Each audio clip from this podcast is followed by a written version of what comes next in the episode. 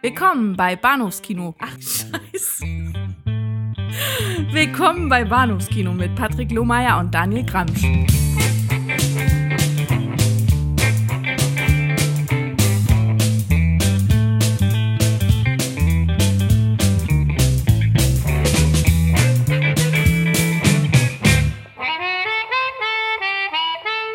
Hallo und herzlich willkommen zur Episode 220 des Bahnhofs Kino Podcasts. Mein Name ist Patrick und bei mir ist der Daniel. Hallo. Hallihallo, mit ganz besonders viel Elan offenkundig. Ja, ja offenbar.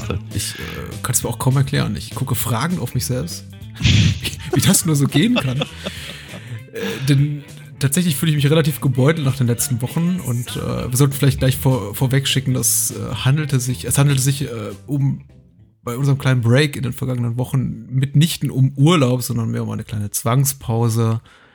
Ja, umzugsbedingt, äh, jobbedingt und beiderseits, aber primär so hier auf äh, Onkel Lomis Seite. So ist das eben manchmal. Ja, ja, ja. Genau, nee, Urlaub, Urlaub kommt nochmal später. Ja, Urlaub ist äh, leider noch. Dieses Jahr?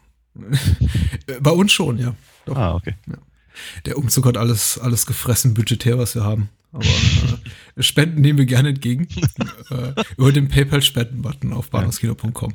Und so weiter. Oder Nahrungsmittel, so ja. Nahrungsmittel sind auch gut. Man findet unsere Adresse oder meine Adresse im Impressum und äh, falls äh, auch ein Döschen für Daniel hinten abfällt, ich, äh, ich leite das dann weiter.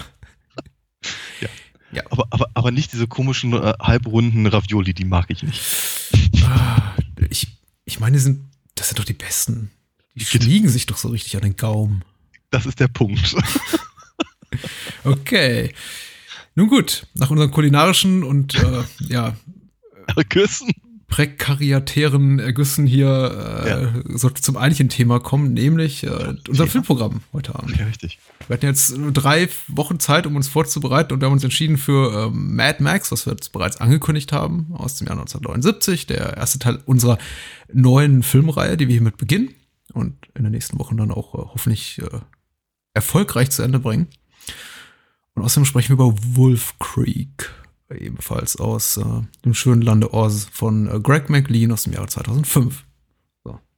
Hm. Hm. Hm. Warum diese Paarung? Ja, aus relativ offensichtlichen Gründen. äh, das sind halt Ossi-Filme, ne? Das sind auch Ossi-Filme. Richtig. Ja. Und wir sind nicht so wahnsinnig fantasievoll und haben festgestellt, dass das australische Kino irgendwie fast ein bisschen qualitativ zu gut ist, um es mit unserem irgendwie schlockigen grundsätzlichen Programm hier zu vereinbaren. Also Wolf Creek war so einer der, der sich anbietenden Möglichkeiten für heute Abend. Und wir beginnen auch mit Wolf Creek. Was meinst ja. du? Voll, voll, voll gut. Also äh, voll gut damit zu beginnen, haben wir es nämlich bald hinter uns. Mhm. Mhm. Mhm. Okay, ich meine da schon was rauszuhören. Nein, nein, das täuscht. Mein, mein, mein Spidey Sense ist tingling. ähm, na gut. Ähm, ja, wie war eigentlich Spider-Man? das darf ich erzählen? Ja, darfst du erzählen, ganz Achso, kurz. Äh, ja, ich darf nichts sagen, ich darf nichts sagen, ich bin befangen. Also, du bist befangen. Äh, ich, ich, ich, war, ich war angetan. Ich war durchaus sehr angetan. Ähm, ich habe ich hab zwar so ein bisschen das Gefühl, diese, diese Art der Kaugummi-Erzählung äh, hat keinen richtigen Anfang, hat kein richtiges Ende und irgendwie wartet man darauf, dass es nächste Woche weitergeht. Fängt mich langsam an bei Figuren, die mir irgendwie nahestehen, also Spider-Man oder Captain America, an ein kleines bisschen zu stören und ich hätte gerne mal wieder irgendwie so was Schönes, Rundes, Eigenes, ohne viel 20 Film hohe Mythologie dahinter. Ähm, aber sie machen vieles richtig. Ähm, ist, ist, ist, ist sicherlich aus meiner Sicht nicht der brillanteste Spider-Man-Film bisher, aber er ist deutlich besser als die letzten zwei und das ist jetzt nicht so wahnsinnig schwer. Ähm, ja, wie gesagt, mir hat er Spaß gemacht. Gut, damit äh, sei hiermit eine warme Empfehlung ausgesprochen zu oh. äh, Spider-Man Homecoming. Genau. Gute Wolf, Musik. Gute Musik, okay. Mhm. Äh, Wolf Creek steht auf dem Programm. Hat ja. er auch gute Musik? Ich habe dazu keine Notizen gemacht. Ähm, generisch würde ich es nennen. Ja, muss nicht so gut gewesen sein, meine ich auch. Äh, jedenfalls schreibt hier bei der OFDB, ach, das ist so schön, das fühlt sich, es ist auch so eine Art Homecoming, was wir hier machen, auch wenn es so drei Wochen waren, es fühlt sich so an. Ja, genau, äh, gib mir die Homecoming Queen. Hast du eigentlich mit, oh, ich weiß, wir, wir, wir versuchen Wolf Creek auszuweichen, aber ich muss, muss noch was einwerfen. Ist dir aufgefallen, dass wir unser fünfjähriges Jubiläum verschlafen haben? Verdammt. Ja, ja ich habe dir nichts gekauft. das ist Hat, wann, wann hatten wir das? Äh, Anfang Juni diesen Jahres. Echt, ja? Wir haben im Juni angefangen? Ja, ich glaube, es war der zweite oder erste Juni 2012. Stimmt, genau. stimmt. Ich habe bei, hab bei Facebook ja sogar irgendwie äh, die, die, die Erinnerungen gepostet. für, den, für den ersten den ersten Podcast, den wir gemacht haben. Ja, ja. Mhm. Es gibt ja auch da, da, damals, damals, wussten wir noch nicht, wie man sich darauf abspricht, äh, welche Version eines Films wir benutzen. ja, das ist äh, schwierig. Es gab dazu ja auch so einen kleinen Bonus-Podcast äh, zuletzt, den ich so zusammengefrickelt habe und äh, ich, ich freue mich sehr, dass wir so äh, relativ positives Feedback darauf dazu bekommen haben. Muss aber sagen, die, der, der glorreiche Party-Podcast, den ich so ursprünglich im Kopf habe, ist es nicht geworden. Der wäre es nur geworden, wenn wir beide den zusammen gemacht hätten. Aber ah. äh, so ist es eben ein, ein, eine schöne Clipsammlung, wie man äh, es früher noch aus alten Fernsehtagen kannte, was ja heute mittlerweile oh ja. leider gar nicht mehr passiert, nämlich ähm, mhm. äh, die Art von äh, TV-Sichtung, wenn man sich vor, voller Vorfreude auf die neue Stür Folge von, keine Ahnung, MacGyver stürzt und dann feststellt, ja. oh, es ist eine Clipshow. Ja, ja, genau. Und MacGyver liegt im Koma und er, MacGyver liegt im Koma und erinnert sich an die besten, besten Episoden. Ja, genau, die letzten fünf Jahre, richtig. So. Naja, in den nächsten fünf Jahren können wir ja nochmal über, über einen richtigen Party-Podcast nachdenken. Ja. ja. Wolf Creek. Ich befürchte. Und, äh, es fängt schon gut an, denn die UFDB-Inhaltsangabe hat geschrieben Flash Grinder. Genau. Flash oder Flash? Flash. Flash. Mit E. Also, also Flash. Okay. Gut. Haben wir das auch geklärt? Okay. Danke für den korrektiven Hinweis. Ich, doch. ich wollte doch nur wissen, ob wir über das Fleisch reden oder über, über den Blitz. Was denkst du denn, dass der irgendwie der, der Blitz malt oder was? Keine Ahnung. Wenn man was malt, dann ist es Fleisch. Also. Das weiß schon jedes Kind. ist, also was ich male, ist was völlig anderes. Ja. Bin hier gerade an meiner Comicreihe wieder. Egal. Mhm. Ja. Hau rein. Dann, dann, grind, dann grinde mal nebenbei weiter, lustig. äh, ich, ich, lese mal eben vor, und zwar schreibt hier Flash Grinder, Flash Grinder. Äh, drei Rucksacktouristen reisen mit ihrem Auto durch das australische Outback. Als ihr Wagen zusammenbricht, hilft ihnen der einheimische Mick Taylor. Er überzeugt sie von der Notwendigkeit einer Reparatur in seiner Werkstatt. Es vergehen Stunden, bis sie bei ihm ankommen. Ein aufgegebener Bergbau mit desolaten Tunneln und leeren Hütten. Die drei Touristen kochen als Dank für die Reparatur und das Trinkwasser. Schon sehr detailliert, ja. muss man sagen. Kochen? Sie erhitzen eine Dose Ravioli, glaube ich. okay. Am nächsten Tag erkennen sie entsetzt, dass sie in Wirklichkeit entführt wurden und dass Mick nicht daran interessiert ist, ihren Wagen zu reparieren oder daran, dass sie von dort wegkommen. Punkt, Punkt, Punkt. Achtung, niemals wieder. So. Niemals wieder. Achso, das war, das, das war sein. Niemals wieder wegkommen oder war das sein, sein Kommentar zum Film? Sehr gut. Nein, sie kommen niemals wieder weg. Ach so. Von, dem, von der, von der Ravioli-Kochstelle, meine ich. okay. Äh, jetzt muss man sagen, äh, hm? Wolf Creek war, äh, ich habe wenig Trivia zu dem Film zu bieten und das wenig, was so herauszufinden gibt, ist auch vergleichsweise uninteressant. Ein äh, mittelgroßer Achtungserfolg für den hm. äh, australischen Regisseur Greg McLean 2005 und ich glaube 2006 kam der Film äh, hierzulande raus. Er wurde damals relativ hoch gehandelt. Mhm. ich habe ihn auch damals gesehen und war damals mäßig angetan aber irgendwie war dann doch noch so die, die, die Hoffnung im Hinterkopf, es könnte sich da aber um was Besseres handeln, was, was transgressiv Tolles, was ich vielleicht damals irgendwie noch äh, gar nicht so erkannt habe. Äh, ja. Und hm. deswegen hm. haben wir ihn nochmal angeguckt. Und äh, nicht zuletzt auch deswegen, weil du sagtest, ja, der klingt doch interessant. Ja. Hm? Ja, ich, ich, ich, kannte, ich kannte tatsächlich von dem Film vorher gar nichts. Mhm. Ähm, und äh, habe mir letztendlich eigentlich nur, nur, nur nur deine, deine Beschreibung als, ich glaube, was hast du, glaube ich, gesagt, irgendwie rauer oder grober Road-Movie, glaube ich, hattest mm. du es mhm. genannt. Mm. Und dann ganz, ganz kurz in die Wikipedia geguckt und dachte mir, ja, okay. Kann, kann, man, kann man mal machen, passt vielleicht gut. Äh, und haben wir ihn angeguckt. Und ich muss auch ganz ehrlich sagen, der Film sieht ziemlich gut aus. Mhm. Ähm, er hat ein paar sehr, sehr, sehr, sehr schöne Naturaufnahmen bei dem man irgendwie denkt, ach Menno, jetzt wäre ich aber auch gerne. Ja. Das ändert sich später. Ähm, und äh, auch, auch ansonsten halt ein, ein Grund, grundsolides bis, ähm, bis verspielt schönes Mise en scène, habe ich so das Gefühl. Mhm. Sie, äh, äh, er gibt sich wirklich viel Mühe. Das, das, der Film ist wirklich ähm, äh, gut. Ja, ist einfach gut anzusehen. Ja, damit halt- damit ja. schon fast alles gesagt. Er, er gibt sich so viel Mühe. Ja. Ja. Und ähm, äh, es ist, verschiedene andere Sachen gelingen ihm ja auch durchaus. Er hat Mhm. einen, hat einen, ähm, so richtig wohl fühlt man sich in dem Film nicht. Er ist, hat durchaus seine, seine spannenden Momente. Ähm, zeitweilig wirkt er durchaus ein bisschen aus dem Leben begriffen Mhm. ähm, was eben sehr, sehr an, an, an, den, an den Schauspielern, Schauspielerinnen ähm, liegt, die äh, durch die Bank weg recht gut sind.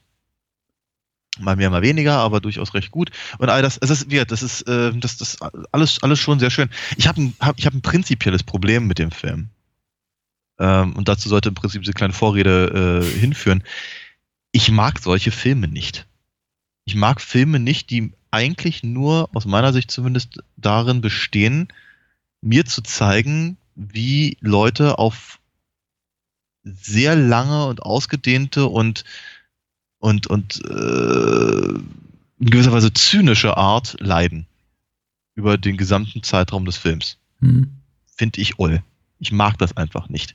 Es ist, es gibt- es ist, es ist für mich keine äh, aus, aus, aus, aus dieser Umschreibung, und da mag ich mich irren, kannst mich da gerne verbessern, ähm, ergibt sich aber für mich überhaupt kein, keine Notwendigkeit des Films.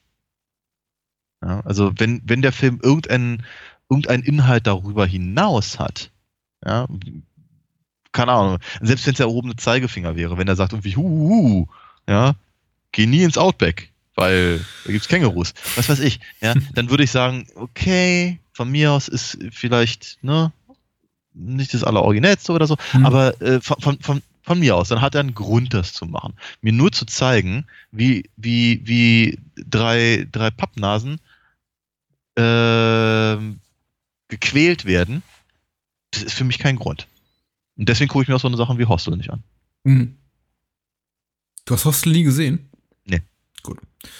Okay, ist für mich irgendwie komplett nachvollziehbar. Ähm, ich habe mit Wolf Creek auch so meine Problemchen. Ich weiß nicht, ob es unbedingt daran liegt, dass ich nicht gerne äh, zugucke, wie, wie das klingt, dass ich nicht gerne zugucke, wie Menschen gefoltert werden. Ähm, nein, äh, tue ich natürlich nicht, auch nicht irgendwie im, im Film. Letztendlich gibt es aber da durchaus einige, einige glorreiche Aufnahmen, von denen ich sage, ja, doch, wenn man es irgendwie so macht und das irgendwie für mich in, in so erzählerisch äh, sinnvolles Paket schnürt, dann Mhm. äh, kann ich mir das durchaus antun. Wolf Creek, Gott, für mich auch nicht unbedingt dazu. Ich muss ganz ehrlich sagen, es hat mich nicht aktiv gestört. Also dafür ist der Film, ist der Film mich auch zu kalt rundum, Mhm. als dass ich wirklich da sitze und sage so, oh nee, brauche jetzt, oh, oh, oh, tut- brauche jetzt wirklich nicht.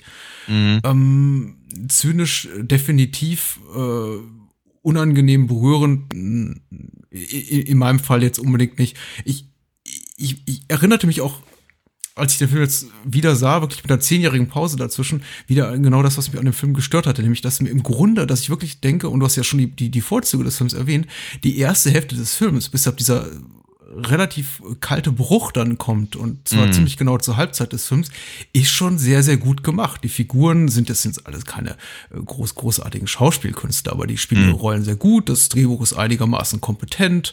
Äh, der, der Film sieht gut aus. Der Score mag generisch sein, aber tut zumindest auch niemandem weh. Äh, Ja. Er bedient sich ebenso auch, auch Genrefilmmotiven, die man auch aus anderen besseren Filmen, wie jetzt Long Weekend oder beim Sterben ist jeder der Erste kennt. Also man weiß eben schon, dass das geht nicht gut, wenn die, die, die Stadtkiddies da aus Land fahren und mal irgendwie hier Mhm. du- dumme Sprüche über die Rednecks sind es in diesem Fall nicht, aber die, die, die Outbackler da, da reißen. Das, das, das wird sich rächen. Ja. Aber was dann eben geschieht, ist äh, zwar schon das, was man vorhersieht und auch irgendwie erwartet, auch, ich glaube, insgeheim will, denn Mhm. ansonsten gäbe es nicht viel Film.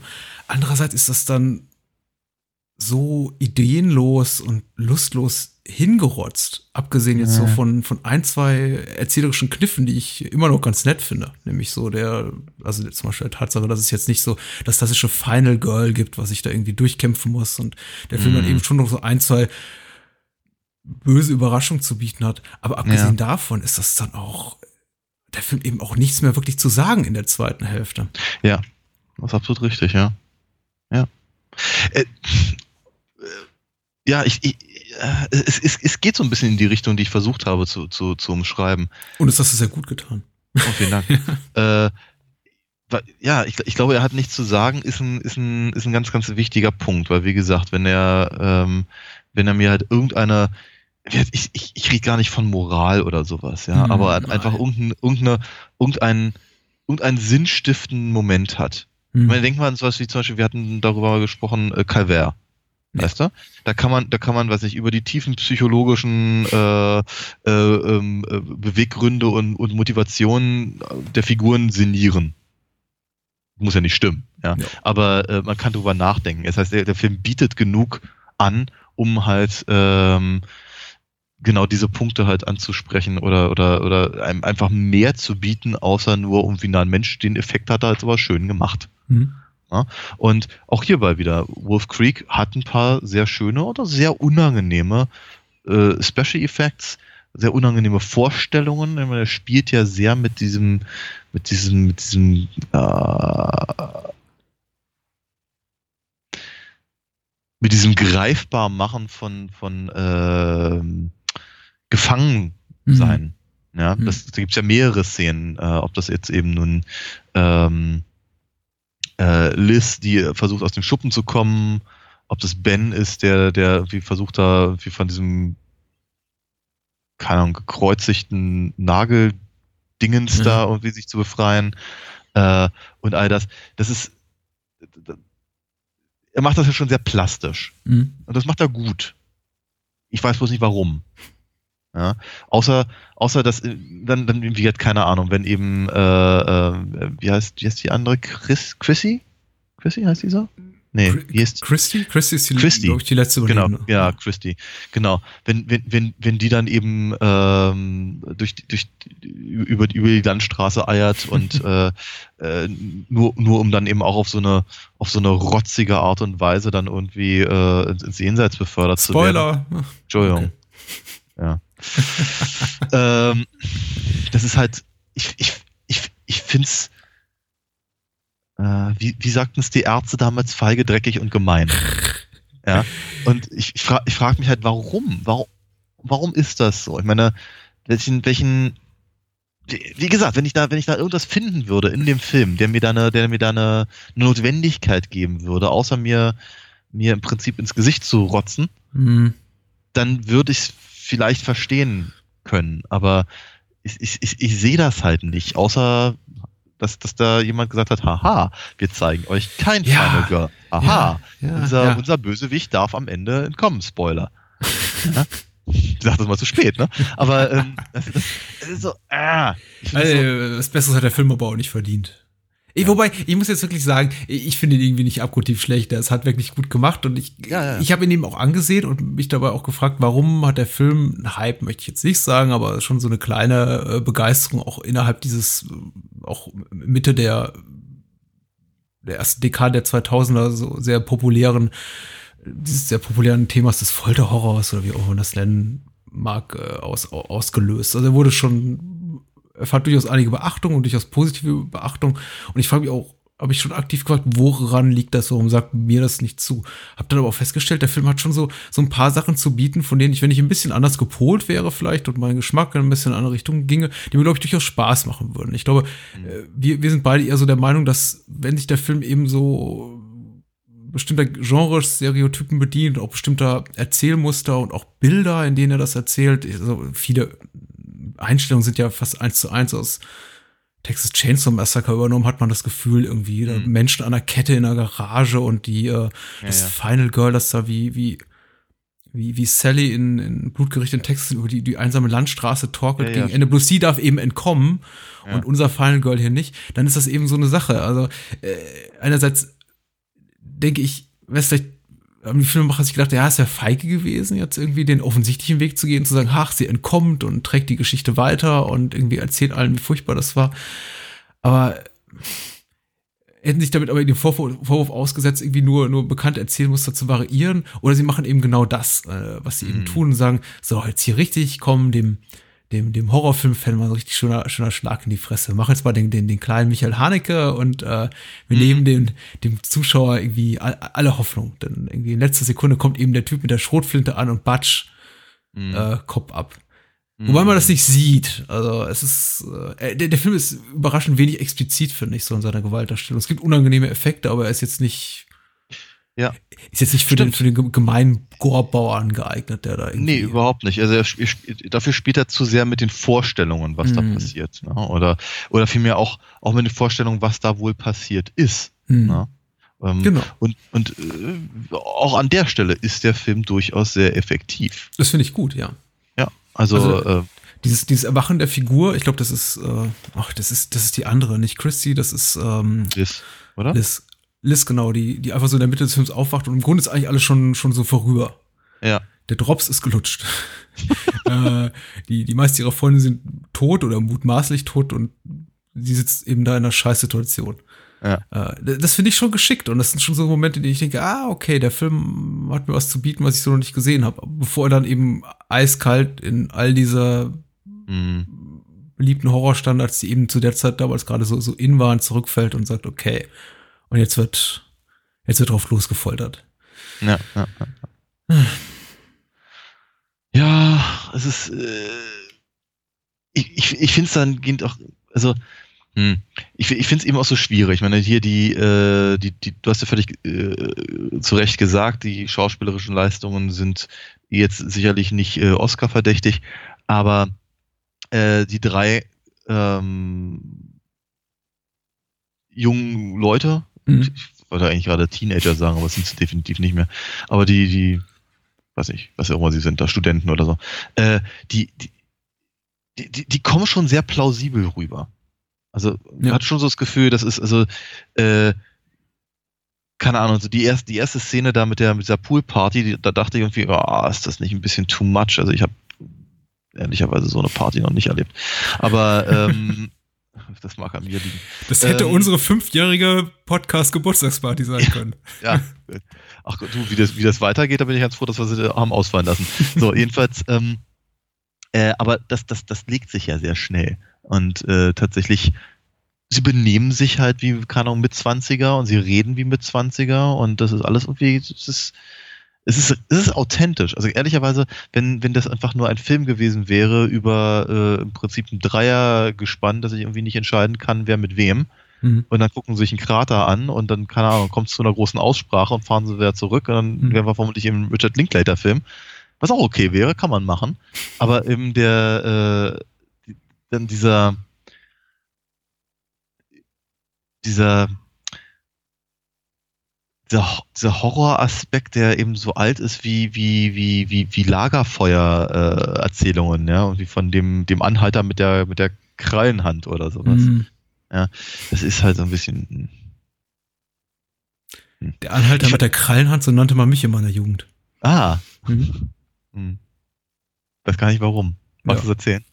Nee, das ist, äh, ist, ist eine traurige Geschichte. oh, okay. Ja. Ja. Naja, wie gesagt. Also ich, ich, äh, ich, ich, ich konnte ihm tatsächlich äh, Wolf Creek nur sehr, sehr, sehr, sehr, sehr bedingt was abgewinnen. Spätestens ab dem Moment, in dem er sich eben komplett auf seinem, auf dem, auf dem Horror, äh, Mhm. auf, der, auf der Horrorebene halt ähm, ähm, befindet. Und ich fand es ehrlicherweise ein bisschen schade, weil ich hatte mir auch mehr erwartet. Mehr erhofft. Ich, äh, äh, auch, auch daraus lässt sich jetzt keine Regel machen, aber ge generell bin ich auch kein Freund von Filmen, die mit Texttafeln beginnen, die dann lauten, Ja, ja. dass das beruht auf wahren Begebenheiten oder ist angelehnt an wahre Begebenheiten und Ja. es ist auch irgendwie so eine, eine sehr billige Art und Weise, einem Ja, sehr platten Thema eine, eine Relevanz zu geben. Denn Ja. also, äh, das kann man auch mit gut machen, nämlich irgendwie mit einem, mit einem gewissen, irgendwie wissenden, ironischen Augenzwinkern, wie es jetzt, weiß ich nicht, die Cones in Fargo machen und das irgendwie ganz Mhm. irgendwie so als Stilelement nutzen, äh, einfach, einfach frech lügen, das beruht auf wahren Geschichten, Begebenheiten, obwohl es keine sind. Aber in dem Fall hat man schon so ein bisschen das Gefühl, ja, da versucht irgendwie man, man doch einem relativ, äh, einem, einem kompetenten, aber nicht herausragenden Stück Exploitation-Kino so eine, so eine Veredelung? ja, so eine, so, genau, so, so, so, so ein Schiss Gold Platine zu verleihen, die irgendwie Patina, wollte ich sagen, die, die der Film gar nicht, äh, gar nicht verdient hat. Aber mhm. ja, wie gesagt, ich kann auch nicht irgendwie komplett ab, ab, abtun. Das, äh, ich finde den okay und es gibt auch Sachen, auch, auch später im Film, die ich irgendwie einigermaßen, äh, wobei überwiegend der erste Hälfte, die ich wirklich ganz gelungen finde. Ich finde die kleine, kleine Hommage an Crocodile Dundee wirklich lustig, auch beim zweiten Mal. Die, mhm. diese, dieser ganze, das ganze Messergerede. Ich fand, hübsch fand ich auch, obwohl es keinerlei Konsequenzen hat später für die Handlung, ist es plötzlich für so einen kurzen Moment so ein übernatürliches Element ja. Einzug zu halten scheint in die Handlung, wenn dann irgendwie die, die Uhren stehen bleiben und ja. der Motor nicht mehr anspringt und man schon so denkt so, hm, aha, mhm. Ja, ja, ja. Äh, hat dann aber, wie gesagt, auch in letzter, letztendlich keine Konsequenz äh, für, ja, ja. Für, für, die weitere Handlung. Richtig. Äh, hübsch denn noch. Und ja, wie gesagt, der grundsätzliche Ansatz zu sagen, wir überspringen einfach mal einen wesentliches, wesentlichen Teil der Handlung und zeigen gar nicht so den, den initialen Kampf, sondern äh, brechen quasi, äh, führen so einen kleinen Blackout-Moment in den Film ein und äh, schneiden, setzen es dann wieder mit der Handlung ein, in der äh, dass das, das Wesentliche, worauf wir eigentlich wir als Zuschauer warten, schon geschehen ist. Aber wobei Kampf ist nicht verkehrt. Wird ja, wird ja, wird ja wohl kaum fest, äh, stattgefunden haben. Er hat sie ja Spoiler ähm, ähm, betäubt im Prinzip mit diesem ja. komischen Regenwasserzeug. Also von daher sind die vermutlich nur eingeschlafen und der hatte dann ein bisschen was in die Ravioli gemischt. Ja, genau. Ja. Du, der Ravioli. Aber im Übrigen, wir haben noch gar nicht über, äh, wir haben noch gar nicht wirklich über John Jarrett gesprochen als, als Mick Taylor. Ja. Sollten äh, wir. Sollten wir, ja, hm. durchaus. Weil äh, ist, ist ja, ist ja so prinzipiell äh, er, er, mu er, muss ja, muss ja verschiedene Sachen im Prinzip äh, jonglieren. Mhm. Ja, muss, muss ja irgendwie jovial sein, er muss ein bisschen komisch sein, durchaus. Ähm, und ähm, wie so, so, so, so, so, so, ein, so einen drolligen Moment ja. hat er ja auch und gleichzeitig ja. ne, er, er jongliert ja verschiedene ähm, äh, Aspekte halt der Figur, bis er dann irgendwann äh, eklig werden darf. Hm. Ähm, gleichzeitig aber irgendwie, also mich, mich, mich hat er ehrlicherweise ein bisschen an Randy Quaid erinnert die ganze Zeit. und vielleicht auch optisch. Äh, vor, vor allem halt in den, ähm, den Griswold-Filmen. Oh Gott. Ja, ja. ja. Ha, schon. Mhm. Also für, für, für, für kurze Momente tatsächlich er ist eine beruhigende Präsenz in einem Film, wenn man es dann irgendwie zulässt. Ich meine, irgendwo flüchtet man sich ja doch in den sehnsuchtsvollen Gedanken, äh, er könne es gut meinen und sei eigentlich gar nicht so der, der, der, der eklige Bösewicht, als der er sich dann auch später relativ offensichtlich auch äh, ja, entpuppt. Ja. Aber es gibt diese kurzen Momente, in denen so die, die Hoffnung aufflackert, ja, irgendwie, vielleicht ist er wirklich auch nur so ein, so ein, so ein skurriler alter Typ, der eben da arbeitet, Tankstellenwart, wie auch immer, keine Ahnung, wo, wo kommt er eigentlich her? Erfährt man das jemals? Nö. Also so wirklich. Ich, ich, ich, glaube, man, man nimmt an, dass er einfach irgendwie ein Trucker ist. Ja. ja. Um, auf dem Weg, irgendwas abzuliefern oder so. Ja. ja. Und das ist gut gespielt. Und wie gesagt, auch gut mhm. geschrieben. Also ich möchte das irgendwie auch gar nicht äh, kaputt reden, aber vielleicht auch muss man einfach Wolf Creek attestieren, dass es kein schlechter Film ist, aber unsere Erwartungen nicht ganz erfüllt hat. Ja. Ich glaube, ich glaube, dass das, äh, ja, das, das fasst die Sache gut zusammen, ja. Hm. Basierend auf wahren Begebenheiten.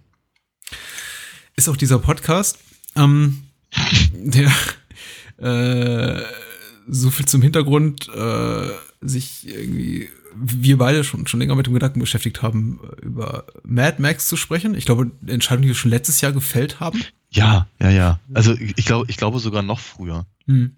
Also. Und auf den richtigen Moment gewartet haben. Ich glaube tatsächlich auch noch früher, aber wir waren das daran mögen sich irgendwie etablierte Hörer, etablierte Hörer, Hörer, die uns schon länger folgen, äh, auch, auch erinnern. Wir waren, glaube ich, auch beide nach, dem, nach, nach der Bond-Reihe ein bisschen ausgebrannt und haben dann nicht gesagt, okay, jetzt äh, kommt sofort das nächste. Ja. Sondern haben eben so, bis es damit Rocky und jetzt eben Mad Max weitergeht, ein bisschen gewartet. Mhm. Vielleicht tut das ja auch gut. Ja. Ähm, gucken wir mal. Gucken wir mal. Wir sprechen über Mad Max. Mad Max, äh, darüber schreibt hier bei der UFDB Platzhalter-Account im Jahre 2001. Ein paar Tage in der Zukunft. Outback Cops jagen den durchgeknallten Knight Rider. Nur Max kann ihn stoppen und schickt damit unwissentlich Toe Cutter und seine Bike auf einen Rachefeldzug.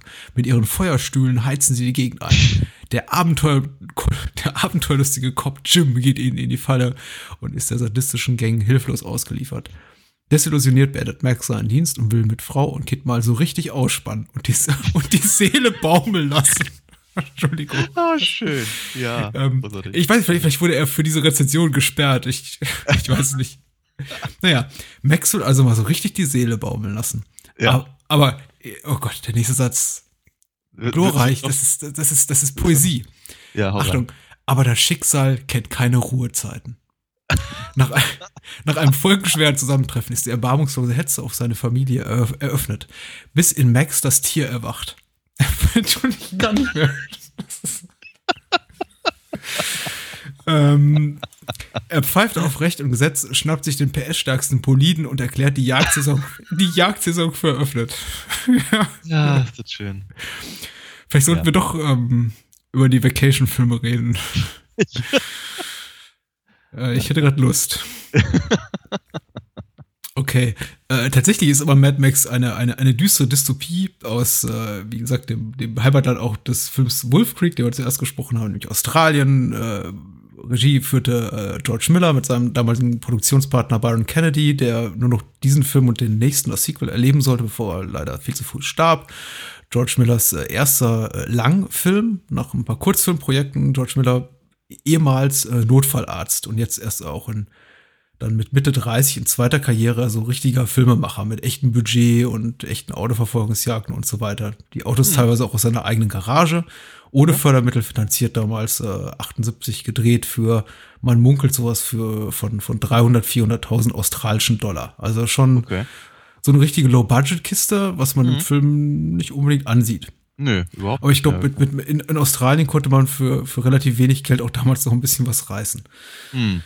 Und wir reden drüber. Ja, Ja. Äh, Durchbruch für Mel Gibson sollte man nicht vergessen, vielleicht zu erwähnen. Ja, ja, ja. Der große Dingsda-Film für ihn.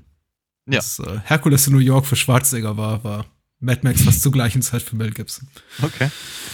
So. Ähm, ja, sehr, sehr, sehr, sehr, sehr jung sah er Hm. damals noch aus, ja. Ja. Genau. Mm, Er sieht, er, er, sieht er, er, ist, er ist so weit äh, von seinem heutigen Look weg, der ja eher so in die, in die Richtung geht, fanatischer Hippie mit seinem Weihnachtsmann-Rauschebart und irgendwie antisemitische Spr Sprüche spuckend, dass man ihm gar nicht so richtig böse sein kann, wenn man ihn in dem Film sieht. Also ich finde, man kann relativ zwanglos über ihn in diesem Film reden, weil irgendwie der, Ja. der heutige Mel Gibson, glaube ich, sowohl Typ als auch typmäßig als auch optisch weit weg Ja. ist, genau. ja, ja, denke ich. Ich denke auch. Ich musste, ich musste auch nicht wirklich an den, an den, an den aktuellen Mel Gibson denken. Ich musste allerdings auch nicht an den, äh, an den, an den, äh, an den ach- 80er Actionstar äh, Mel Gibson denken. Mhm. er ist einfach wahnsinnig jung und, und, und wahnsinnig, äh, wie, wie sagt man, so, so wide-eyed irgendwie. Mhm. Also irgendwie, ich, das, ich glaube, das ist, das ist tatsächlich eines der, einer der wenigen Probleme, die ich mit dem Film habe, dass ich eben ehrlicherweise Mel Gibson in diesen, also hier sieht er aus wie 17, ja. Also ich, ich, ich, ich nehme ihm einfach den, den, den, den, den Vater sehr, sehr wenig ab. Und auch Mhm. nicht den, auch, und auch, auch nicht unbedingt den, äh, den gestandenen Polizisten, der, äh, der einfach nicht aufhören kann und jetzt Ja. aber irgendwie dann doch seine, seine, seine Marke irgendwie dem vogelfütternden Chef da irgendwie vor die Füße wirft. Also das, das, das fällt mir halt alles in allem etwas schwer. Ähm, aber äh, das das hat nur sehr bedingt was mit dem Film an sich zu tun. Also ich, ich, habe einfach nur das Gefühl, okay, Mel Gibson ist mir da einfach zu jung. Ist vollkommen richtig. Ist vollkommen richtig. Du, du, du hast auch recht, dass sich tatsächlich se- sein Look zwischen diesem Film hier Mad Max und sagen wir mal, dem ersten äh, Lethal Weapon Teil äh, drastisch verändert. Ich meine, selbst, selbst zum damaligen, selbst selbst zum zu äh, ich glaube 86 oder so, als der erste Lethal Weapon rauskam, war, war äh, Gibson ja auch noch, glaube ich, keine 30 Jahre alt. Und mhm. da spielt er auch schon irgendwie den, den hochgradig alkoholkranken, abgebrannten Cop, der sich irgendwie zu Beginn des Films das Leben nehmen will. Und ja, hier ja. mit, äh, ich glaube, während der Dreharbeiten war er 22, ja. spielt er auch eben auch schon einen Cop, der offensichtlich schon mehrfach versucht hat, irgendwie seine, seine Plakette hinzuschmeißen und alles aufzugeben, weil er so vollkommen desillusioniert ist von dieser ganzen Scheiße, die sich um ihn rum abspielt. Und mhm. Äh, ja, es gibt diese kurzen Momente, wo man denkt, ja, wirklich, wann, hat, wann hast du das gemacht? Wann hast du deinem Chef das letzte Mal mit Kündigung gedroht? Mit, mit, mit 14 oder was? und äh, er wird ja auch im gleichen Zuge eben auch relativ stark ich möchte nicht sagen angehimmelt von seinen Kollegen, aber schon ja. offensichtlich innerhalb der, der, dieser, dieser Einheit, in der er äh, tätig ist, als jemand äh, angehimmelt nicht, aber gewertschätzt als, äh, sagen wir so, einer der besten seiner Zunge. Ja, ja, auf, ja. Jeden, auf jeden Fall. Er ist, er, ist so, er, ist so, er ist so ziemlich der Judge Dredd irgendwie in äh, Max. Äh, ja, das ist ein großartiger Name ist übrigens. Ja. Ähm, also er, er und Goose, das ist schon, äh, das ist schon so ein, so ein sehr, sehr, sehr klassisches Action-Gespann. Hm. Cop, Buddy Cop Gedöns. So, jedenfalls, ähm, wenn, wenn, also nachdem, nachdem ich mich halt einfach darauf eingelassen habe, dass er eben nun mal einfach nicht aussieht wie, wie, wie seine Rolle, habe ich mich aber trotzdem auf die Rolle an sich eingelassen und dann funktioniert das alles relativ gut. Ähm, die Story ist verhältnismäßig dünn. Mhm. Sie ist sozusagen zweckmäßig und, und, und arbeitet äh, stringent auf das äh, halt hin, was uns der Film bieten soll und da äh, ja, da macht einfach George äh, Miller aus seiner aus seinem Herz keine Mördergrube und genau also im Prinzip der liefert genau das ab, was er was er abliefern soll. Hm. Ich habe ihn jetzt, ich glaube zum zweiten Mal erst gesehen und und beim ersten Mal habe ich ihn nicht ganz gesehen, sondern nur so die letzte, letzte halbe Stunde etwa. Würde ich, würde ich, würde ich, würde ich denken. Ich, ich, erinnere mich an dieses Gespräch, ja. was ich mit dir führte vor ungefähr zwei Jahren und du erzählst ja. mir davon, dass du irgendwie alle Teile bisher nur partiell gesehen hast und ja, den ja, noch gar nicht. Und meine Reaktion war, was? so ungefähr. Ja, genau, mit langgezogenem A. Mhm. Ähm, ich hatte, ich hatte ihn halt, ich hatte ihn halt äh, bis, bisher eben nicht, nicht vollständig gesehen. Ähm, nur das Ende ist ein, das Einzige, was mich halt wunderte, weil Mad Max war natürlich ein Begriff in den, in den, in, in den 80ern und, und, und dem äh, äh, alles, alles also, wie soll ich sagen, Mad, Mad Max war ein, ein, ein, ein, ein, ein, ein, ein, ein geflügeltes Wort. Ja. ja passend eben zu äh, dys dystopischen äh, Settings, gerade zu postapokalyptischen Settings mit abgefahrenen Autos und äh, und und und, und äh,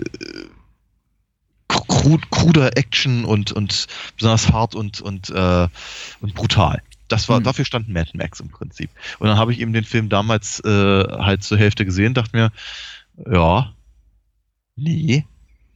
Also ich sehe, wo mhm. es herkommen könnte, aber mir waren die Autos nicht abgefahren genug und mir war Max nicht hart genug und, mhm. und so weiter und so fort. Und jetzt habe mhm. ich ihn halt erst, erstmals im Ganzen gesehen und ich denke halt ehrlicherweise immer noch, ich sehe, was gemeint ist und was gemeint ist, ist gut. Das gefällt mir. Das ist äh, ziemlich, ziemlich genau auf meiner Ebene. Leider ähm, kommt der Film rein optisch nicht mit dem hinterher, was er gerne sein möchte. Mhm.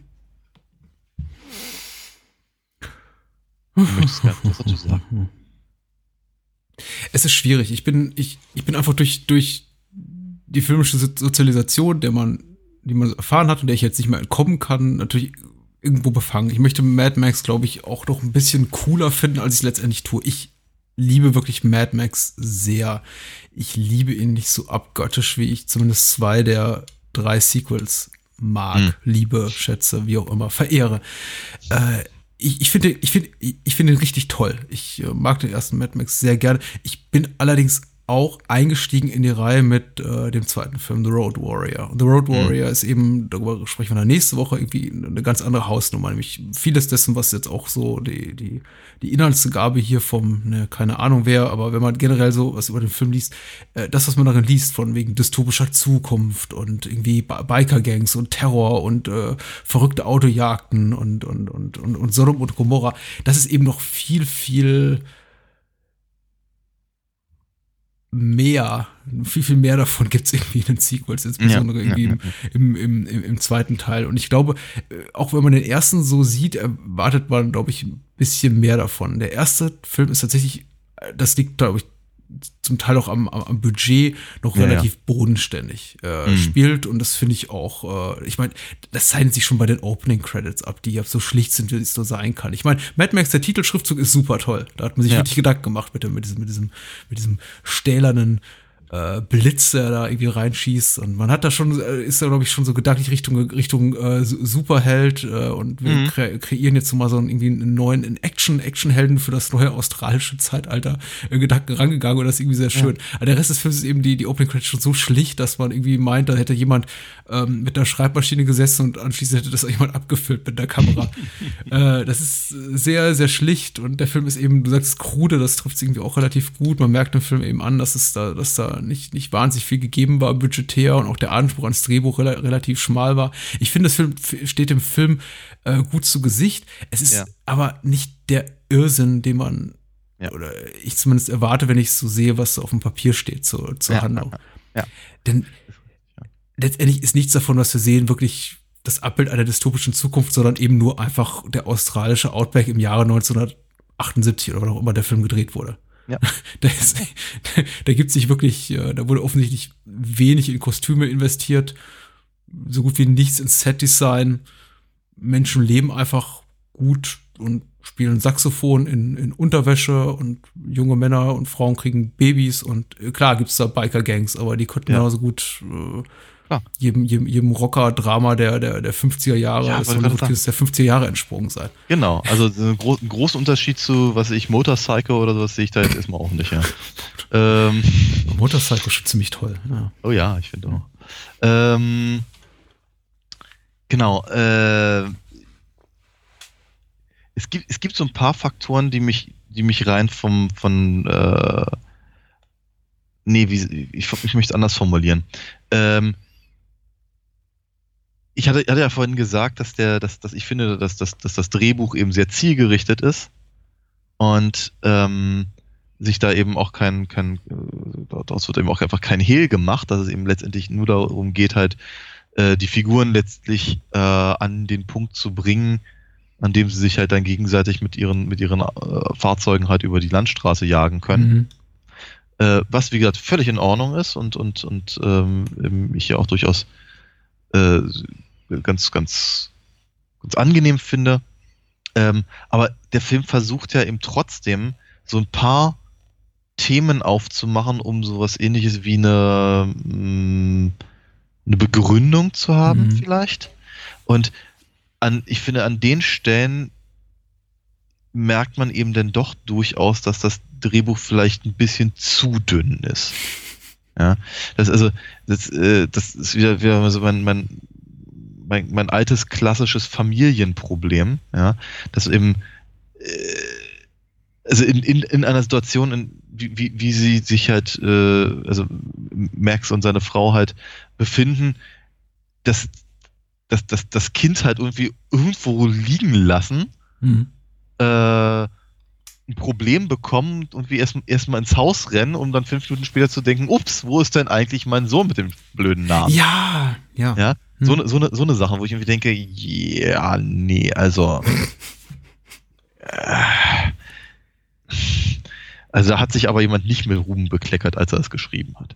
Mhm. Mhm. Ja, auch, auch so eine Sache an die, die, die mir diesmal besonders aufgefallen ist. Und das ist vielleicht auch mal so ein bisschen der Nachteil, wenn man mit zu sehr zu analytischem Auge rangeht. Mhm. Im Podcast über Filme sprechen, tue ich das eben bei Zeiten. Und ja, Mad Max bietet sich da schon, schon dafür an, dass, wenn man genauer hinsieht, eben sieht, wo es ächzt und knarzt und einfach ein bisschen dünn wird. Wie gesagt, letztendlich, er gefällt mir sehr gut, er ist sehr temporeich, er ist kurz, man hat schon so das Gefühl, es wurde das meiste rausgeholt. Ich bin wirklich auch ein großer Fan von äh, starken Prologen für Filme. Also wenn ein Film gleich irgendwie mitten in der Action ansetzt und irgendwie was bietet schon in den ersten 10, 12 Minuten, wofür andere ja. Filme eine gesamte 90-minütige Laufzeit brauchen. Und die Autoverfolgungsjagden sind ziemlich toll. Ich glaube, wir sind beide keine Riesenfans, aber wenn es eben gut gemacht ist, ist so eine Actionsequenz, dann, dann passt das schon. Und mhm. hier, die, die haben eben auch alle schon so eine, so eine richtige Haptik. Also die, die, die, die Autos fühlen sich auch gebraucht an und die Figuren, die drin sitzen, Ebenfalls. So, so, ja, Gebrauch gebraucht an. Und äh, so lebensecht eben auch, dass man durchaus mitfühlt, auch wenn man sie nicht gut kennt. Das sind schon relativ authentische Figuren, die sich eben, also im, im Rahmen der ja, Welt, verhält. in der sie sich bewegen, ja, ja. Also man kann sich schon gut, äh, klar, einige sind ein bisschen cartoonesk überzeichnet, der, der große o Oberchief, dessen Namen ich leider vergessen habe, von Max und Goose, der gerne auch mal ja. ja unbekleideten Ober Oberkörper rumläuft und das äh, aus gutem Grund. Das ist ja durchaus beeindruckend. der äh, äh, ist schon, geht schon eher in die, in, in die Richtung mhm. Cartoon-Figur. Genauso natürlich auch wie, wie Toe Cutter oder der Knight Rider und ja. überhaupt die Namen sind alle sehr schön. Ich, das sind einfach so, man, man, sieht, da sind die Ansätze dessen drin, was die, zu, zu was die Reihe später reifen würde. Also mhm. Also diese, diese, diese Ansätze des Irrsinns, äh, für die einfach vielleicht einfach noch das, das, das, der letzte Kniff filmemacherischen Könnens und Budget einfach fehlt, um sie so in letzter Konsequenz umzusetzen. Ja. Und äh, das dem Film zum Vorwurf zu machen, Nö. fällt mir eben auch ein bisschen schwer, da man ja. eben auch einfach sagen muss, Australien ist jetzt kein Drittweltland. Auf äh, Filmproduktionstechnischer Ebene war es das aber beinahe und zwar sehr, sehr lange Zeit. Eigentlich so mhm. bis wirklich das Geld und Ruhm einzog und äh, äh, Leute wie George Miller und Peter Weir und Nicholas Rogue alle auswanderten und irgendwie in Übersee plötzlich ihr, ihr ihr zu, zu großen Künstlern heranreiften und äh, Crocodile Dundee irgendwie 100 Millionen Dollar einspielte. Also bis dahin war eigentlich da, da nicht viel zu holen in Australien und irgendwie unter den Umständen so einen Film zu produzieren, das ist beachtenswert. Ja, ja, auf jeden Fall. Und es sind, es sind, äh, wie gesagt, wenn es eben ans Eingemachte geht, äh, dann ähm, äh, dann, dann, dann zeigt er ja auch durchaus, was, was er kann. Eben, wie gesagt, das, die Stärken sind eben nicht im Drehbuch, die Stärken mhm. sind nur sehr bedingt in den, in den äh, Figurenzeichnungen ähm, oder, oder überhaupt in, den, in, der, in der Originalität äh, all, all dessen. Aber ähm, wir diese, diese, diese ganzen Stunt-Einlagen, die sind schon ziemlich toll, muss man mal ganz ehrlich sagen. Also sieht einfach, also, und du hast völlig recht, ich bin kein, bin kein großer Fan von Autoverfolgungsjagden und, und von noch, noch, äh, noch mehr Bullenkarren, die irgendwie ineinander geschoben werden oder sowas. Ich finde das manchmal ganz witzig, aber dann, keine Ahnung, muss es schon wie, Cannonball Run sein oder sowas, oder Smokey and the Bandit oder so. Der, der, der, Anteil der Autoverfolgungsjagden oder Car Action, möchte ich es mal nennen, nimmt ja. im Laufe der Reihe stark zu. Da bin ich gespannt, ja. wo wir in unserem Gespräch stehen werden, wenn wir dann irgendwann über ja. Fury Road reden, weil okay. da hast du eigentlich irgendwie 120 Minuten nichts anderes als eine einzige Autoverfolgungsjagd. Okay bin sehr, bin sehr gespannt. Ich meine, mhm. wenn es gut aussieht, bin ich ja, bin ich ja prinzipiell dabei. Ich brauch's halt nur nicht, weil ich meine, normalerweise, also wirklich in jedem x-beliebigen Film eine Autoverfolgungsjagd zu haben, nur weil man eben jetzt gerade bei meinem Drehbuch auf Seite 80 angekommen ist, ist einfach kein Grund. Ne? Ähm, und ähm, nee, aber hier ist es halt einfach, man, man, man sieht dem Film eben an, wie, äh, wie preisgünstig er im Verhältnis ist und was er eben tatsächlich dabei rausholt. Und das ist schon ziemlich cool, ja. Hm. Äh, überraschend finde ich ja immer wieder, wenn ich, wenn ich, den Film sehe, tatsächlich, wie hoch dieses Element des, äh, der, der, dieses, äh, dieses erzählerische Element des Mad Max als, als, als, als Figur, als, als Racheengel-Figur irgendwie äh, präsent ist in, in Erinnerung. Wenn man ja. aber dann doch sieht, dass eigentlich der wirkliche Racheakt, den er dann voll, vollübt. Und äh, der Auslöser dafür, Ja. dass sich das alles komplett in den letzten 10 bis 15 Minuten des Films abspielt. Bis Richtig, dahin ja. ist er eigentlich nur ein frustrierter Bulle, muss man einfach mal sagen, der die Schnauze voll hat von seinem Beruf. Klar, er hat irgendwie, er hat Rachemotive. Sie haben irgendwie seinen, seinen, seinen, seinen äh, Kollegen Goose äh, zu, zu Tode? Nee, Krankenhausreif ja. gebrannt. Also er liegt da und äh, ich weiß nicht, dankt er eigentlich ab oder ich hab's gar nicht mal so genau im Kopf. Ja, ja, ja, ja, genau. Ja. Er geht, er geht zu, geht zu seinem, ja, doch, wie heißt denn der? Meine Güte, ich muss da jetzt irgendwie nicht mal nachgucken, Hm. wie sein, wie sein Chef heißt, der irgendwie Fa- Fifi. Fi- Ja. Fifi, Fifi McCaffey, so. Fifi McCaffey, so, ja.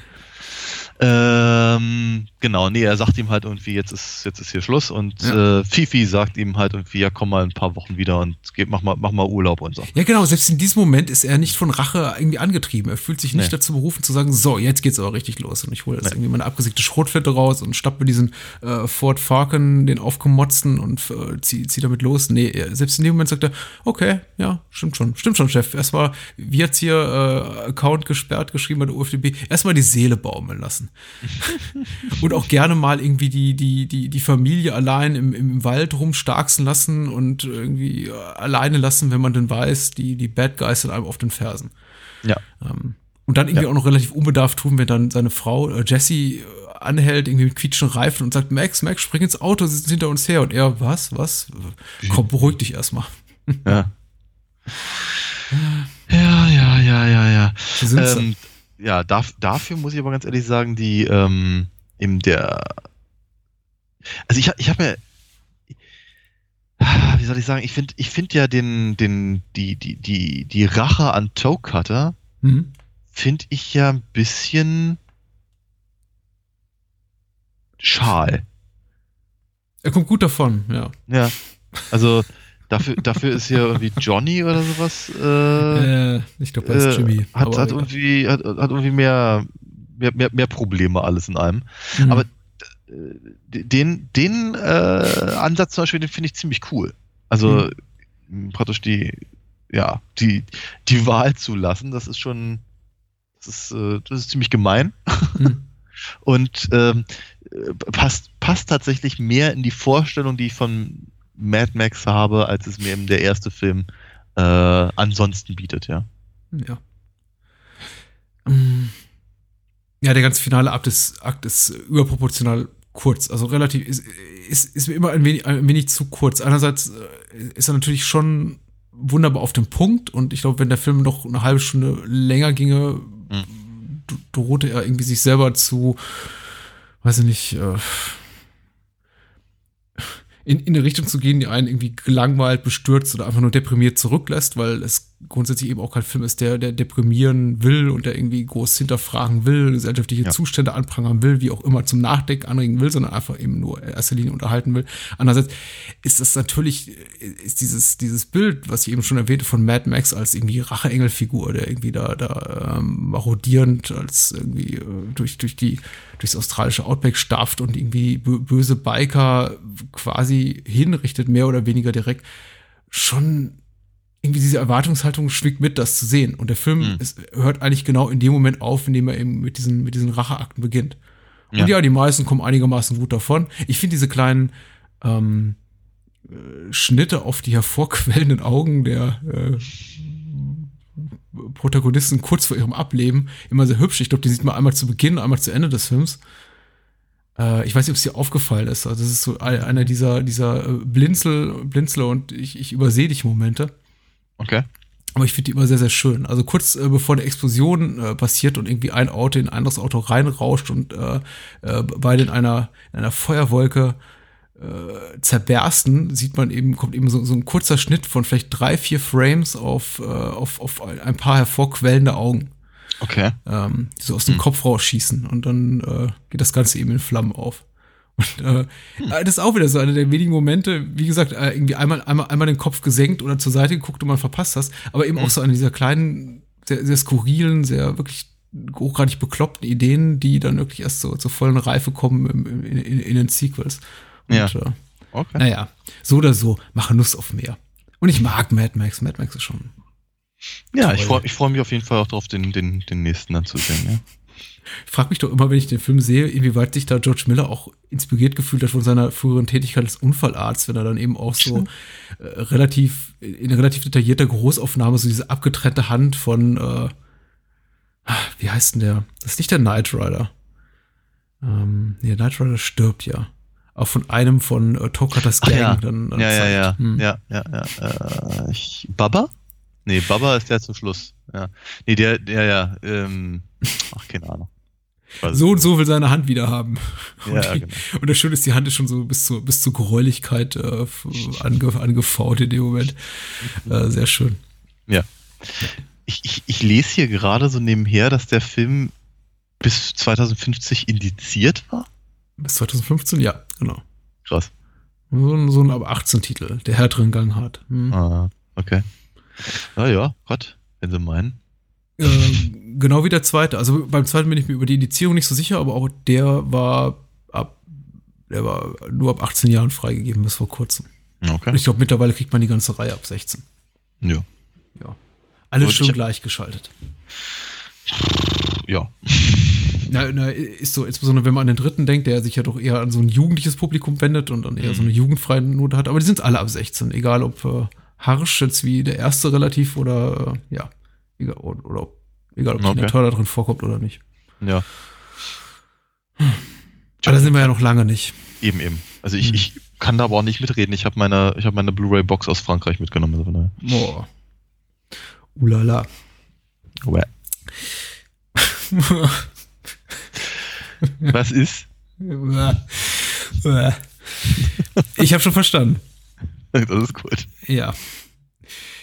Äh, Ich weiß nicht, wie wir es halten, ob wir die nächste Woche anteasern. Ich glaube, wir machen es mal. Wir machen Ja. kurz Hinweis auf nächste Woche, bevor wir über Twin Peaks sprechen. Denn es mag ja sein, dass der eine oder andere Hörer sagt, wahrscheinlich der Großteil unserer Hörer, das möchte ich mir gar nicht geben.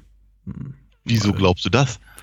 Weil sie Twin Peaks vielleicht nicht gesehen haben, weil es hierzulande nur im Pay-TV läuft, genauso wie auch in Übersee. Ah. Und vielleicht äh, der Großteil unserer Hörer, möchte ich meinen, nicht die kriminelle Energie aufbringen, um sich das Ganze aus irgendwelchen File-Sharing-Sharing-Foren zu saugen. Wir ja auch nicht. Wir auch nicht, nein, wir zahlen dafür. Ja. Ich, äh, das kostet jetzt 9,99 Euro im Monat. Richtig, genau. Ja, es ist äh, bei mir gerade, glaube ich, gestern abgebucht, ja. Seufz. Ja. Naja. Wieder ein Mittagessen weniger für die Familie. Aber mein, mein, mein, Sohn trägt es mit Fassung und sagt, Papa, wenn du dafür Twin Peaks gucken darfst, Gut erzogen. esse ich gerne noch mal ein paar Dosen Gravioli. So. Nächste Woche reden wir weiter über Mad Max. Ja, und auch das haben wir schon gespoilert, ne? Wir, Ja. Über, wir, wir setzen unsere Mad Max-Reihe fort mit Mad Max äh, 2 hierzulande, in Übersee, glaube ich, in den USA vor allem bekannt als The Road Warrior. Der Vollstrecker. Oh, der Vollstrecker, richtig. Und äh, wenn du mit dem herzhaften Gehen fertig bist, überlasse ich dir die Vorstellung des äh, zweiten über den, über den wir sprechen. Sehr schön. Ja, wir gucken ähm, nächste Woche zudem noch äh, einen Film aus den Philippinen von einem Regisseur namens, wie hieß er vielleicht? Teddy, Teddy Page? Teddy Page oder Teddy Chow, glaube ich. Im, Ja, genau. Ähm, äh, Originaltitel, oder zumindest englischer Originaltitel ist Bloodhands. Auf, ist schon äh, zu Deutsch finde ich ihn viel, viel schöner, nämlich äh, Kickbox Terminator. Auch Mhm. gerade von der Indizierung gestrichen. Da haben wir etwas, auf das wir uns freuen können. ja, haben wir was Ähm, eigenes, dann wird unser Jodeldiplom. Ja, Mhm. das wird sehr schön und äh, auf geht's nach Twin Peaks. Wir haben lange Ja. nicht drüber gesprochen. Und äh, vielleicht war es ganz gut, dass der 4. Juli, der Unabhängigkeitstag dazwischen stand, denn so hatten wir auch äh, diese Woche keine frische Folge und Zeit, uns ein bisschen von Episode 8 zu erholen. Richtig. Aber Episode 7 müssen wir auch noch mit dabei haben. Müssen wir auch noch äh, kurz rezensieren und äh, ja, ha- haben uns wahrscheinlich beide in der letzten Woche mit, mit, mit ähm, This is the Water and This is the Well in, in, in den Schlaf gemurmelt. Ja, nicht so richtig. Nicht so wirklich Nee, nee. in die schlaflose Nächte hereingeredet. Ja. Und äh, ja, Leid. diese Woche in Twin Peaks. Episode 7 Ja. äh, sollten wir kurz aufgreifen, Auf weil Fall. ein paar schöne Momente drin sind. Wobei ich auch sagen muss, äh, auch deswegen bin ich, glaube ich, einigermaßen dankbar über unsere kleine Zwangspause und dass wir jetzt die Möglichkeit haben, über, über 7 und 8 gemeinsam zu sprechen. ich fand sieben relativ betrachtet den bisherigen Tiefpunkt Okay. der, der neuen Staffel. Obwohl Oh. sie mir Spaß gemacht hat, dachte ich doch danach, ja, äh, die, die, me- mein bisheriger Eindruck, dass niemand wirklich einen Plan davon hat, wohin es gerade geht, äh, verstärkt sich. Äh, Okay. Irgendwie noch, noch unterstrichen durch das, was ich da sehe. Aha. Das, Das äh, mir, glaube ich, noch genauer erklären, ja. Ja, ja, die, die, in, einfach in der Beliebigkeit der, der, der Szene, die wir dort sehen, in dem, in der, in der nicht wirklich großen Anspruch, die, äh, den Plot auf für mich, eine, eine für mich einigermaßen nachvollziehbare Weise weiterzuentwickeln und zumindest auch die- auf eine interessante Art und Weise. Sie war Mhm. sehr, sie fühlt sich auch von mir sehr, sehr angetrieben von, von, von den Eitelkeiten von Mark Frost und David Lynch, einfach zu sagen, so, okay, versuchen wir nochmal dies, versuchen wir das, mal gucken, was irgendwie haften bleibt. Die ganze lange Szene mit äh, zwischen äh, dem, dem, dem anderen Sheriff Truman, hier Robert Forster und äh, äh, heißt er Doc- ist es Doc Doc Hayward? Hayward, ja. Ja, die- dieses Skype-Telefonat. So, so nett ich es auch fand, so sehr dachte ich mir irgendwie nach fünf, sechs, acht Minuten, geht das jetzt noch lange so weiter? Okay. Obwohl ich die, den Computer in, in Captain Trumans Schreibtisch toll finde. Ja, ja. Also, okay. Okay. Aber Ähm, gut, es sind, nur kleine, es sind nur kleine Nickeligkeiten. Das heißt nicht, dass ich es irgendwie abgrundtief schlecht fand. Aber es war, deswegen sage ich relativ, relativ im Vergleich zu, zu all den Freuden, die mir die Serie bisher bereitet hat. Ich, ich finde das, ich find das interessant, weil ich fand, ich fand tatsächlich die Folge 7 mit einer der Twin Peaksigsten Folgen, äh, wenn man das so Mhm. sagen kann, Mhm. äh, bisher. Vielleicht will ich das auch gar nicht. Das kann natürlich ein Punkt sein. Und ich kann ich, ich könnte es ehrlicherweise Ich will wieder den. Glaskasten nach New York. Ganz Ja. ehrlich. Ja. Ja. Ich, meine, ich, ich, ich, ich glaube ja mittlerweile, dass der Glaskasten New York, auf den Leute starren die ganze Zeit, um, bis halt irgendwie was passiert, im Prinzip äh, ähm, quasi metaphorisch gedacht ist für uns als Publikum, die auf den Fernseher starren, auf der Hoffnung, dass da was passiert. Mhm. Ähm, aber ganz abgesehen davon, äh, also ich, ich fand tatsächlich Folge äh, 7 hatte halt viel, viel, viel, viel Schönes. Ja, du hast natürlich schon gesagt, hier der, der, äh, der Monitor, der aus dem, aus dem Tisch fährt, ist, ist super. Ich habe mich aber total gefreut, eben ähm, äh, Doc Hayward nochmal zu sehen. Das ist ja der Vater von Mark Frost, Richtig. äh, auch unlängst gestorben Mhm. weil irgendwie einfach ein, ein nettes, ja, wie soll ich sagen, so ein, so ein, so ein, so ein Auf Wiedersehen halt irgendwie. Mhm. Fand einfach, einfach nett. Ähm, ich habe mich, ich, ich, ich freue mich halt sehr über Laura Dern als, äh, als Diane. Finde ich, finde ich ziemlich großartig, die, die, die Dame. Ähm, ich, ich mag auch sowieso die ganze Interaktion zwischen Albert und Cole und, und eben Diane und in gewisser Weise auch Tammy und äh, sehr intensiv die, äh, die Szene zwischen eben äh, Laura Dern und, und Kyle McLaughlin in dem, in dem, in dem Gefängnis und so. Da, da stelle ich mir jetzt schon die Frage, wow, was, was mag denn da noch hinterstehen? Auch diese, auch diese, diese, diese schattenhafte Figur, die wir endlich wieder mal gesehen haben seit der, Mhm. glaube ich, ersten Folge oder zweiten Folge, jedenfalls die, die äh, in, in, neben, neben Matthew Lillards äh, Gefängniszelle da irgendwie verschwindet. Äh, sehr, sehr cool. Ich fand sowieso, dass dann viele, viele dieser ganzen Punkte und ehrlicherweise mit Folge 80 das eben auch sehr ähnlich, ähm, ziemlich, ziemlich stark halt in die Richtungen weisen, in die eben die, die Serie sich entwickelt und auch die Dinge, die eben Mark Frost und David Lynch eben offenkundig zu interessieren scheinen. Mhm.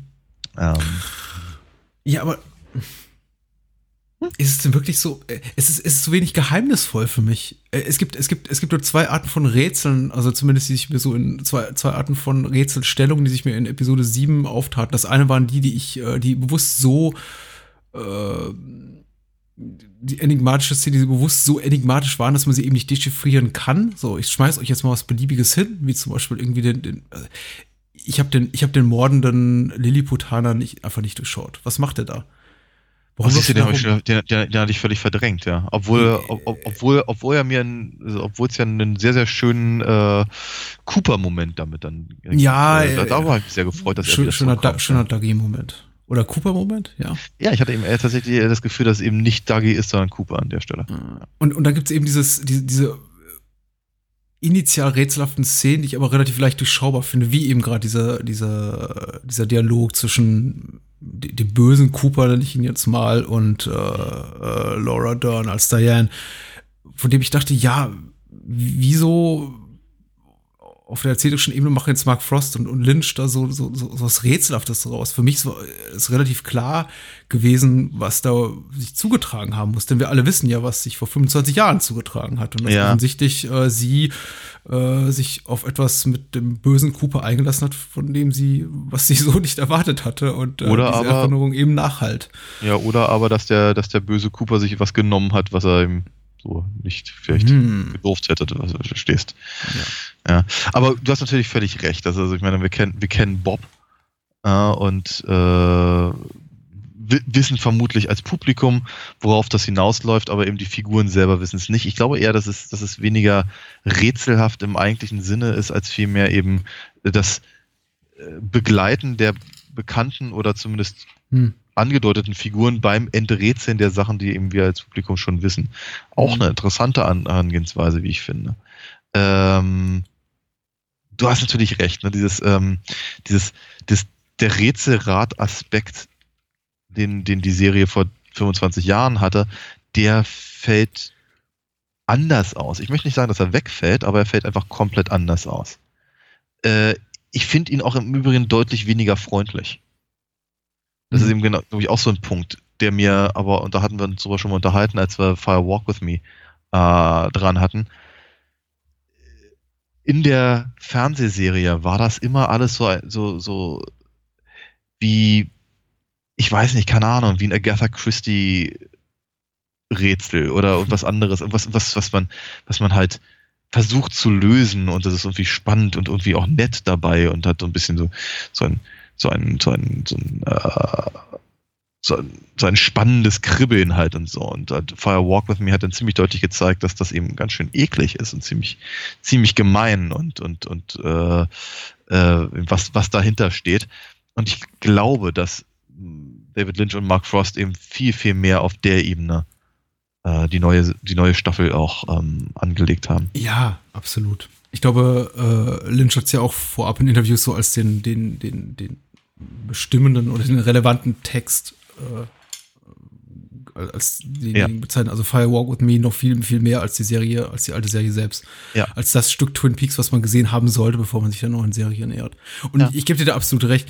Ähm, ich muss auch sagen, gleich in dem Zuge, um vielleicht irgendwie kritischen Kommentaren vorzubeugen, wir machen hier ja jetzt nicht wer uns zum ersten Mal zuhören sollte, so diese klassische Art von äh, Recap-Podcast, in dem wir Nee, jetzt nee. jede Episode nochmal durchgehen und sagen so, hm, was könnte damit gemeint sein? Und dann Nein, macht der und macht X, Y und begegnet äh, Z und huhu, Ja, ja. was mal.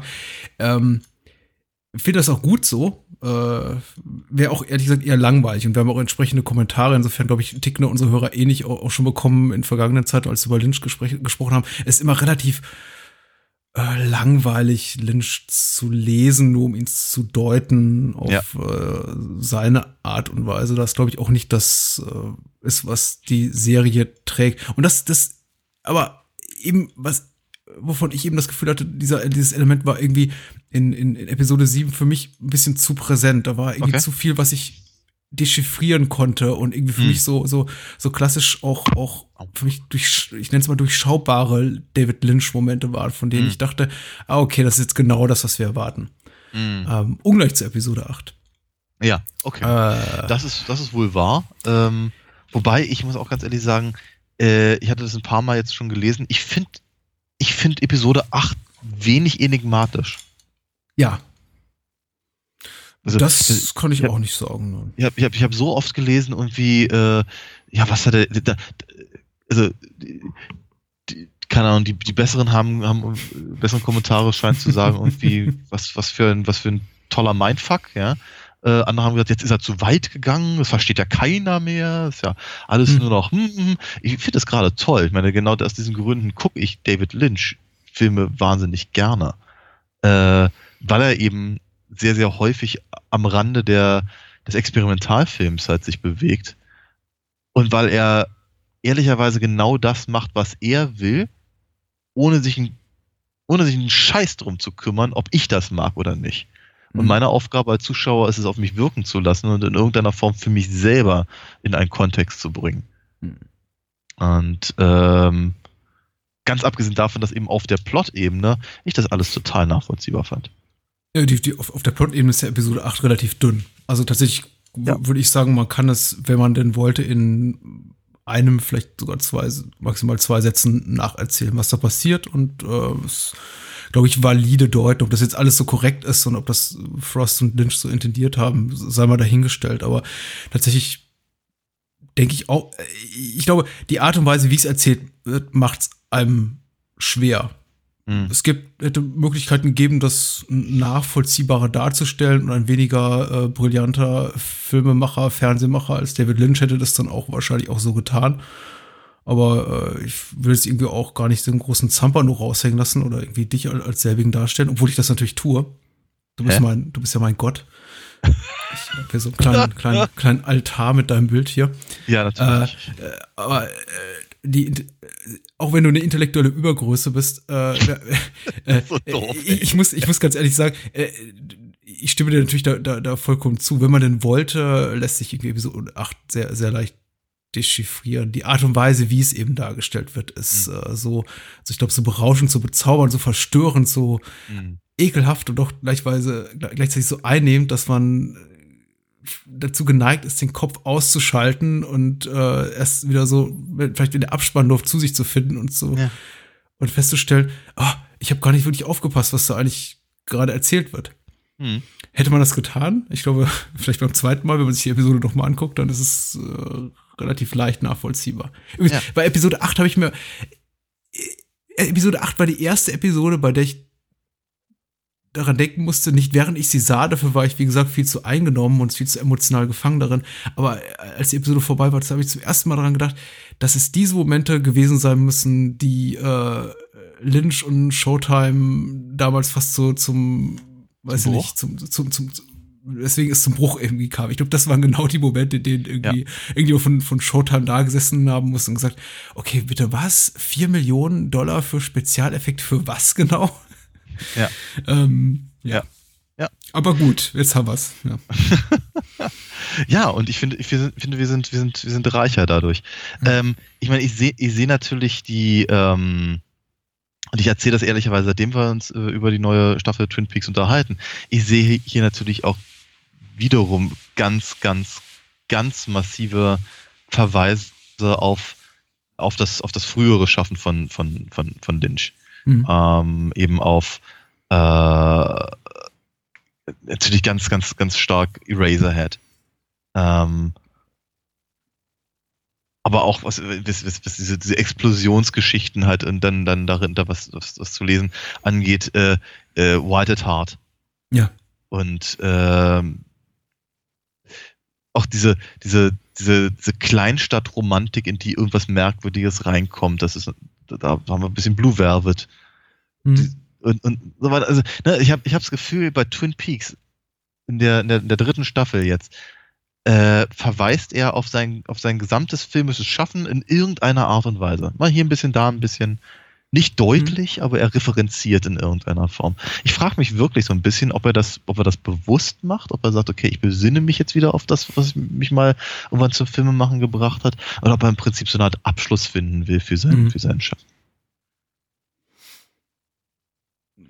Mein Tipp wäre ja, meine Mutmaßung wäre eher letzteres. Ich glaube, das mhm. ist aber auch das, was ich bereits geäußert habe. Ich glaube ehrlich gesagt, also Wissensstand, Gefühlstand jetzt, äh, das wird äh, äh Lynches Schwanengesang Film mhm. macherisch. Ich glaube nicht, dass danach noch viel kommt. Mhm. Aber äh, ich weiß, wer weiß, es wird abzuwarten. Jetzt mhm. haben wir natürlich äh, irgendwie rumgetönt, die, die Episode sei relativ leicht zu dechiffrieren und habe es irgendwie ja. auch, auch, auch gar nicht gemacht. Aber äh, ich meine, vielleicht sollte man dann irgendwie auch Hörer darauf hinweisen, dass es ja auch durchaus Inhaltszusammenfassungen gibt, die man überall alle Orten findet mhm. und in denen dann sowas steht wie, ja, das ist die Geburt von Bob und äh, der genau. böse Geist irgendwie, äh, also irgendwie die Geburt erwacht oder ich, kreiert. Ja. ja, ich würde sagen, die Geburt würde ich es vermutlich gar nicht nennen. Ich meine, ich verweise immer wieder gerne auf die äh, hier Secret History of, of, of Twin, Twin, Peaks, das Buch von, von Mark Frost, in dem äh, ja eben auch ganz, ganz viel über die Atombombentests und so äh, geschrieben wird und über, über die ähm, äh, irgendwelche Alistair Crowley-Rituale, die ja. irgendwelche Tore öffnen sollen. Und im Prinzip genau, genau das, dem, dem wohnt man halt bei.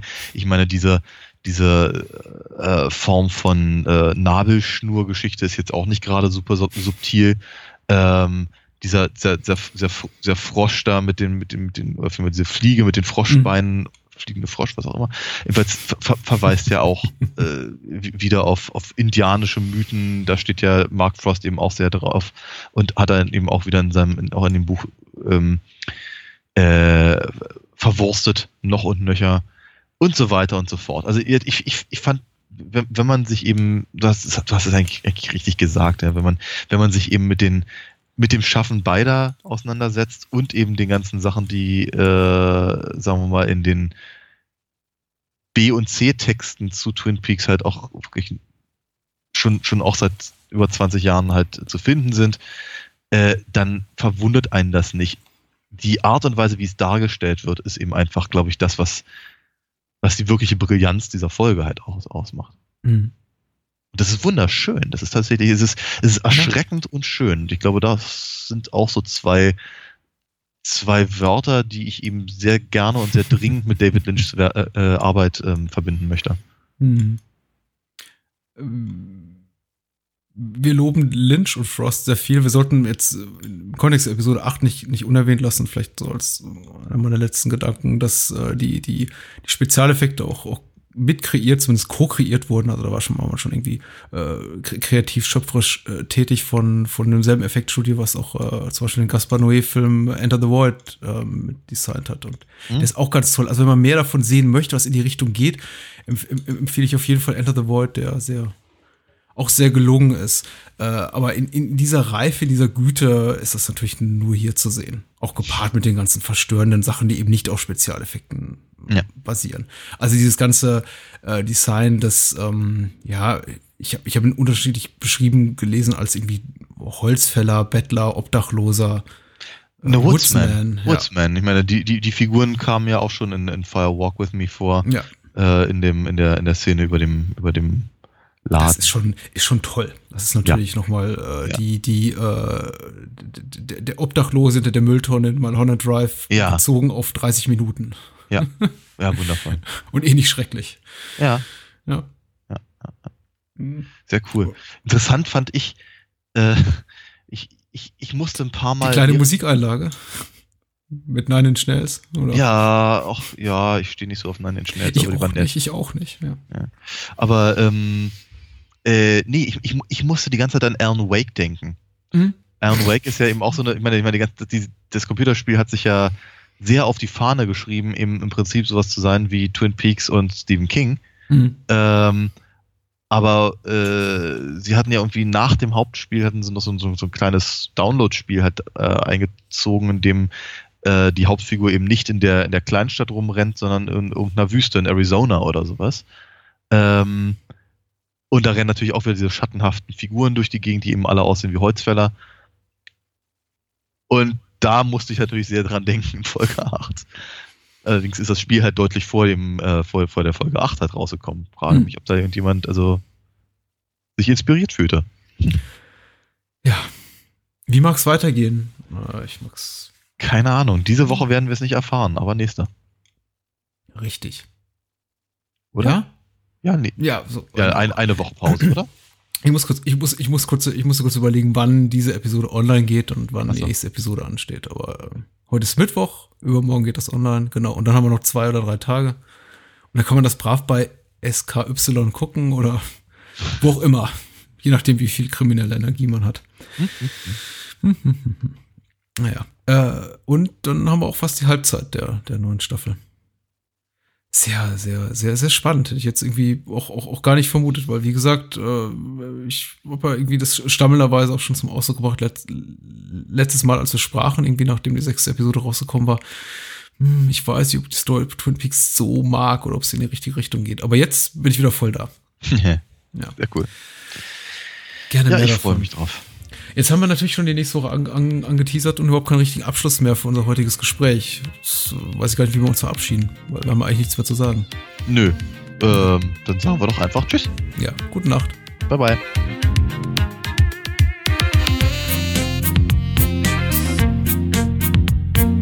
Das war Bahnhofskino mit Patrick Lohmeier und Daniel Gramsch. Besucht uns unter bahnhofskino.com und schickt Feedback und Filmwünsche als E-Mail an patrick at bahnhofskino.com. Bei Facebook, Twitter, iTunes, Stitcher und über alle bekannten Podcast-Apps sind wir natürlich auch zu finden. Unter alinafox.de könnt ihr Daniels Comics lesen und bestellen. Alina Fox Hörspiele sind übrigens bei Amazon, Audiamo und überall dort erhältlich, wo es etwas auf die Ohren gibt. Natürlich auch im gut sortierten Einzelhandel. Vielen Dank fürs Zuhören und adios!